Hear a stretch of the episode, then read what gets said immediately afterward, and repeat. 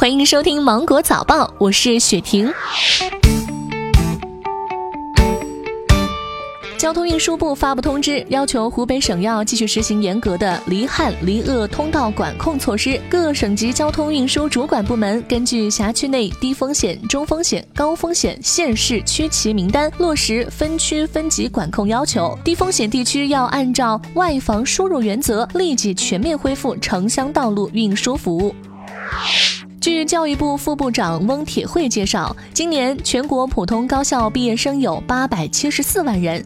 受突发疫情的影响，毕业生就业的压力增大。教育部把毕业生就业摆在突出的位置。从昨天开始，教育部推出“二四三六五”全天候网上校招，指的是二十四小时、三百六十五天全天候创造条件，不见面也能招聘，也能签约认定，为毕业生就业提供便捷和渠道。那么，针对高考会不会推迟的问题呢？他表示，要综合评估疫情对考试考点组织、交通出行、命题制卷、中学教学等综合因素影响。高考方案必须保障广大考生和涉考工作人员的生命安全和身体健康，相关工作安排将及时向社会公布。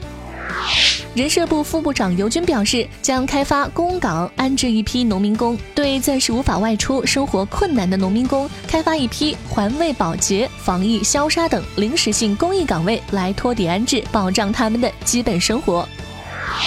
大数据显示，小区严格封闭后，武汉的老百姓现在对自制美食的搜索量涨了百分之一千五百九。排名第一位的是做蛋糕，然后是凉皮儿，第三是油条，再然后是奶茶。在关注如何做蛋糕这个方面，现在武汉是全国所有城市当中排名第一位的。又到周末了，宅在家里，你准备做什么美食呢？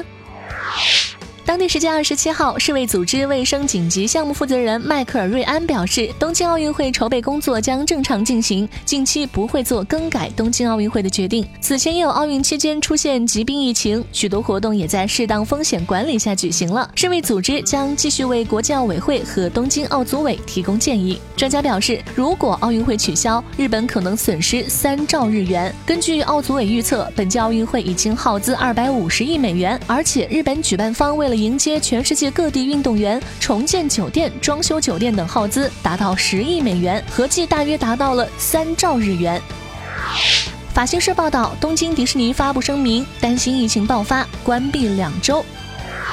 很多人都听说杀死新冠病毒至少需要五十六度三十分钟，可用于物体的表面消毒等。那么用五十六度的热水洗澡能对抗新冠病毒吗？今天要给大家辟个谣，这啊是假的。人在五十六度的水里洗半个小时可能会得热射病，有生命危险。人体的体温是相对恒定的，洗热水澡也无法提升体内温度，无法预防病毒。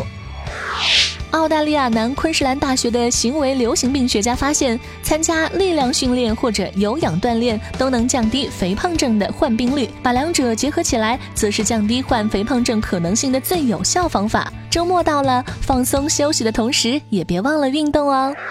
好了，以上就是今天新闻的全部内容。我是精英九五电台的雪婷，祝你度过美好的一天，拜拜。